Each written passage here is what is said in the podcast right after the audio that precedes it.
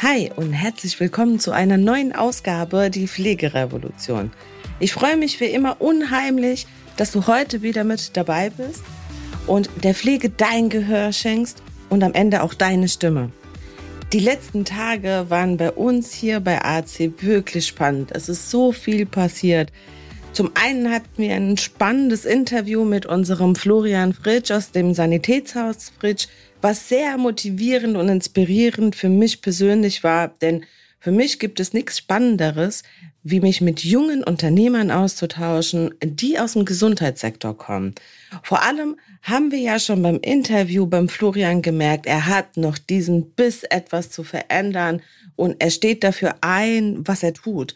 Und das ist mir besonders wichtig im Austausch mit Menschen aus der Gesundheitsbranche, denn nur diese Generation, also deine und meine Generation, können heute noch das Ruder umdrehen. Solange wir am Ball sind und erkennen, wo die Problematiken sind, können wir in diesen Kampf da draußen ziehen. Aber neben diesem spannenden Interview, was du hoffentlich gehört hast, gab es natürlich noch ein Top-Thema bei uns hier, und zwar war das die Gehaltserhöhung in der Pflege.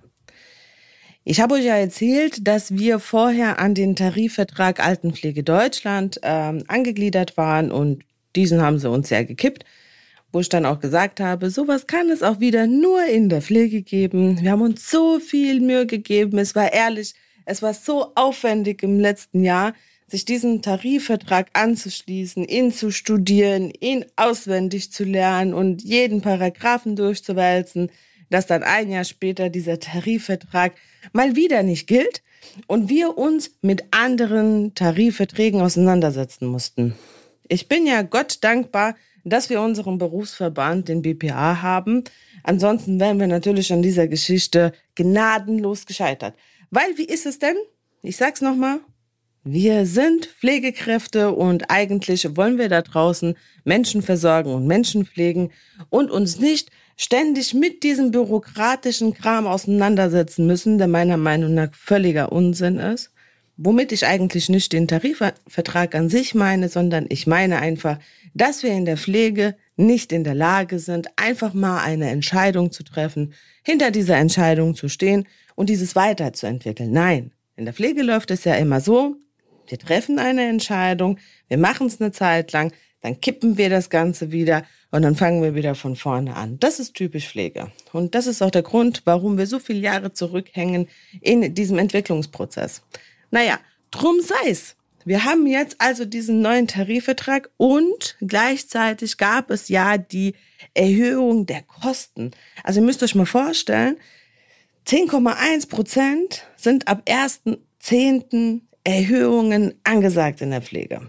Was bedeutet, die Leistungen werden endlich teurer. Aber was ist denn jetzt eigentlich mein Problem? Ihr wisst ja, ich habe ja schon immer gesagt, wir kriegen zu wenig Geld von den Kassen. Also die Leistungen an sich werden einfach mangelhaft vergütet. Die Pflegekräfte an sich werden mangelhaft vergütet. Und jetzt bewegen wir uns ja schon so ein bisschen in die richtige Richtung, was das angeht. Wir haben nur ein Problem. Wenn wir jetzt mal so ein bisschen in die Medien reingucken, lesen wir das ja immer mehr. Pflege wird nicht mehr bezahlbar. Pflege wird immer teurer. Steigende Kosten in der Pflege, ja. Insolvenzgefahr in stationären Einrichtungen. Und immer mehr kommt das. Aber woher? Wir wollen das Ganze mal so ein bisschen im Kern reflektieren. Und zwar, wir haben ein Problem. Also wir Deutsche, wir sind ja immer so. Wir treffen eine Entscheidung und meistens treffen diese Entscheidung Menschen, die mit diesem Sektor nichts zu tun haben. Also da fängt ja meistens schon das Übel an. Ich sage immer, ich kann nicht über Dinge reden, von denen ich keine Ahnung habe. Das funktioniert nicht.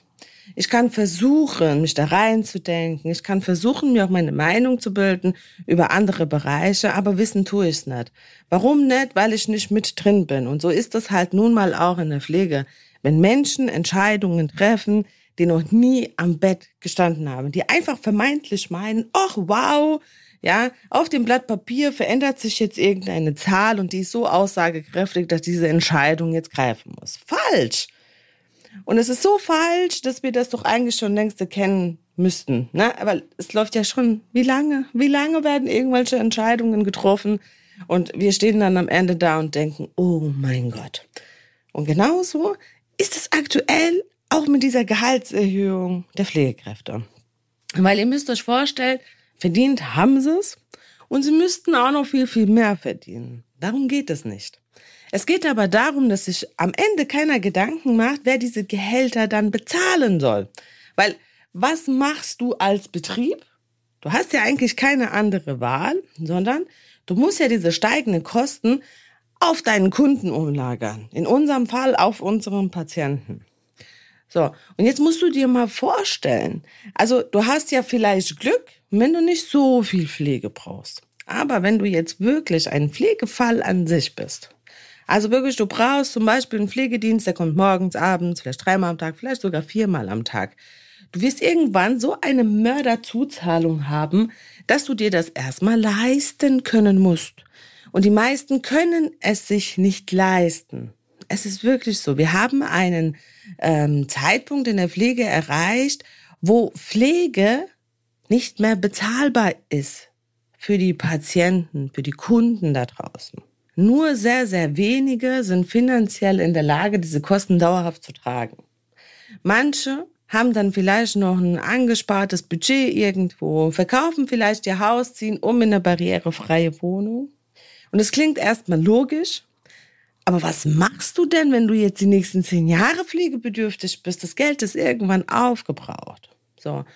Und das Ende vom Lied ist, dass diese Menschen irgendwann tatsächlich auf die soziale Abgaben der Gesellschaft angewiesen sind. Was bedeutet Sozialhilfe? So, allein dieser Begriff Sozialhilfe, da, da, da steigen ja die Nackenhaare bei meinen Patienten auf, ja. Diese Generation, die ich aktuell betreue, die wollen das nicht. Die sind so stolz, die haben ihr Leben lang gearbeitet, die haben gearbeitet, die waren immer für ihre Familie da, die waren nur im Job.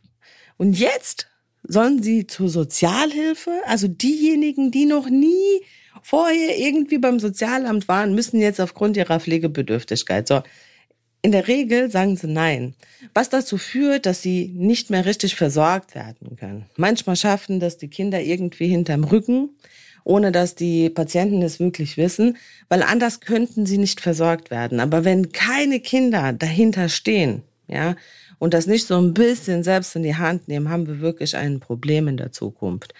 Und vielleicht ist Zukunft auch ein falsches Wort. Ich glaube nicht in der Zukunft. Wir haben jetzt dieses verdammte Problem. Und das ist das, was ich meine. Es werden Entscheidungen getroffen, die erstmal total cool wirken.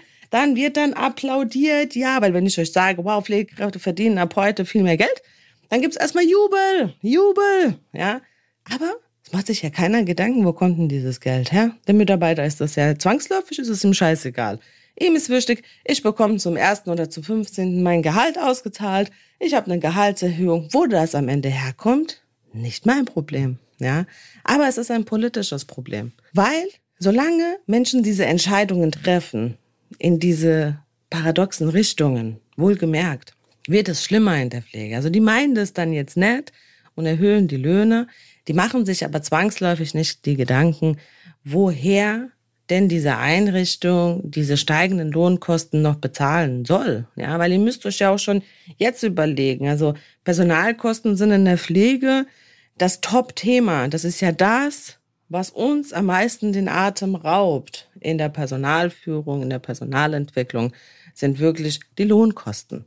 Denn die sind so unglaublich, dass es dir alles zerreißt. Und desto mehr die steigen, weißt du irgendwann auch nicht mehr, wie tue ich das doch aus irgendwelchen Ecken zusammenkratzen, ja, damit wir diese Löhne bezahlen können. Mal abgesehen davon, dass man dann irgendwann auch nicht mehr in der Lage ist, Personal einzustellen. Weil wenn du jetzt hier auf der einen Seite die Lohnsteigerung hast, ja, das nimmt ja noch lange nicht den Druck da draußen auf Station oder auf der Tour, ja.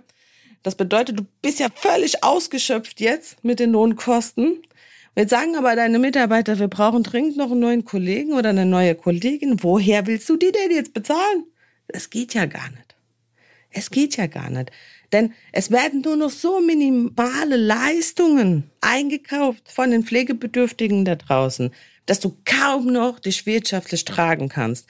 Und wir sehen das ja auch da draußen, dass immer mehr Pflegedienste vor dem Bankrott stehen. Wir sehen es auch in den stationären Einrichtungen, die natürlich auch größtenteils Probleme haben, Personal zu finden, weshalb ja die Zimmer auch leer stehen. Das heißt, die sind nicht ausgelastet, die können nicht genug Einnahmen generieren und irgendwann sagen die, hey, ich habe keinen Bock mehr. Allein die Leitungsfunktionen in den meisten Einrichtungen sind nicht vollständig besetzt.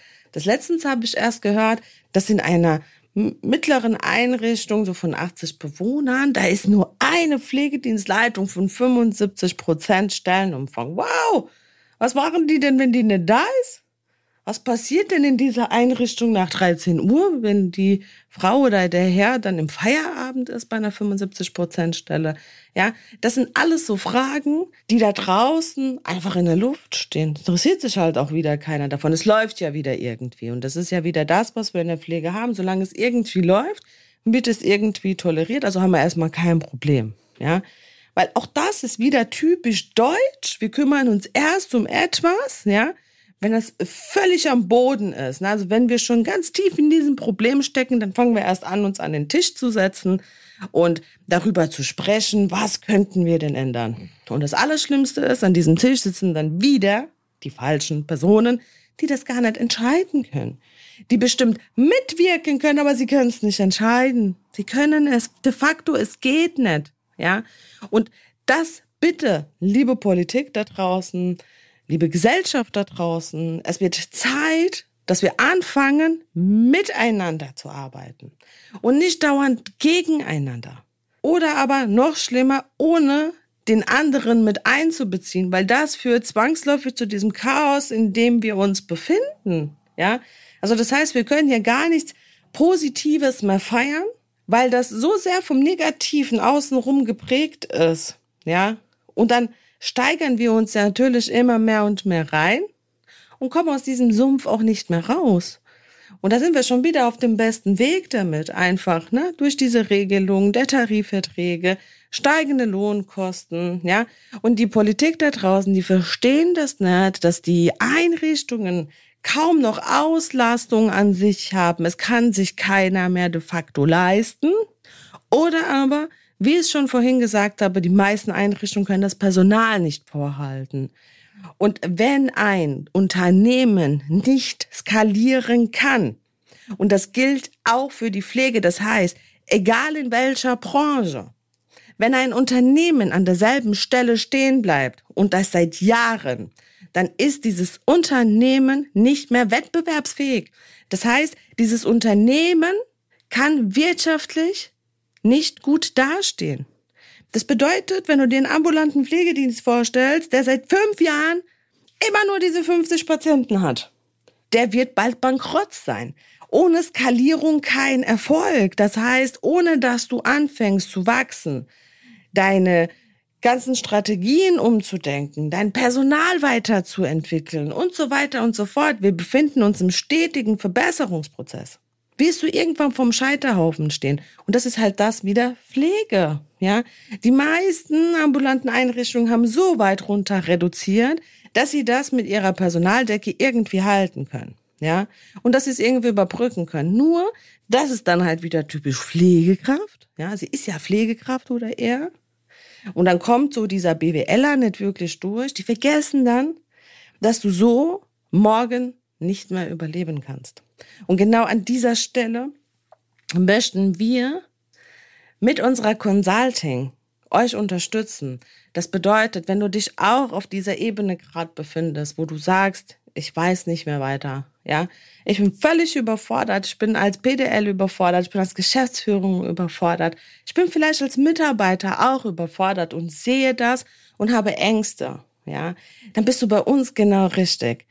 Denn durch unsere Consulting-Agentur sind wir für euch da. Wir kommen zu euch ins Unternehmen und können euch in den verschiedensten Bereichen schulen und zeigen euch den richtigen Weg, wie ihr gewisse Dinge einfach schon selbstständig steuern könnt. Wir zeigen euch, wie ihr eure Stimme für die Pflege erheben könnt und somit euer ganzes Team anpacken könnt.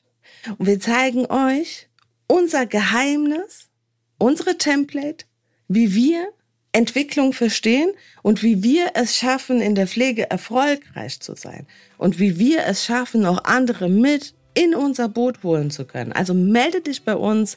Unsere Daten findest du hier unten in den Show Notes. Schreib uns hierzu eine E-Mail oder ruf uns an und wir freuen uns, wenn wir dich morgen auch persönlich kennenlernen können. In diesem Sinne, bleib tapfer, bleib stark. Denk an deine Stimme für die Pflege und ich freue mich auf euch in der nächsten Woche. Bis bald, deine Ayla.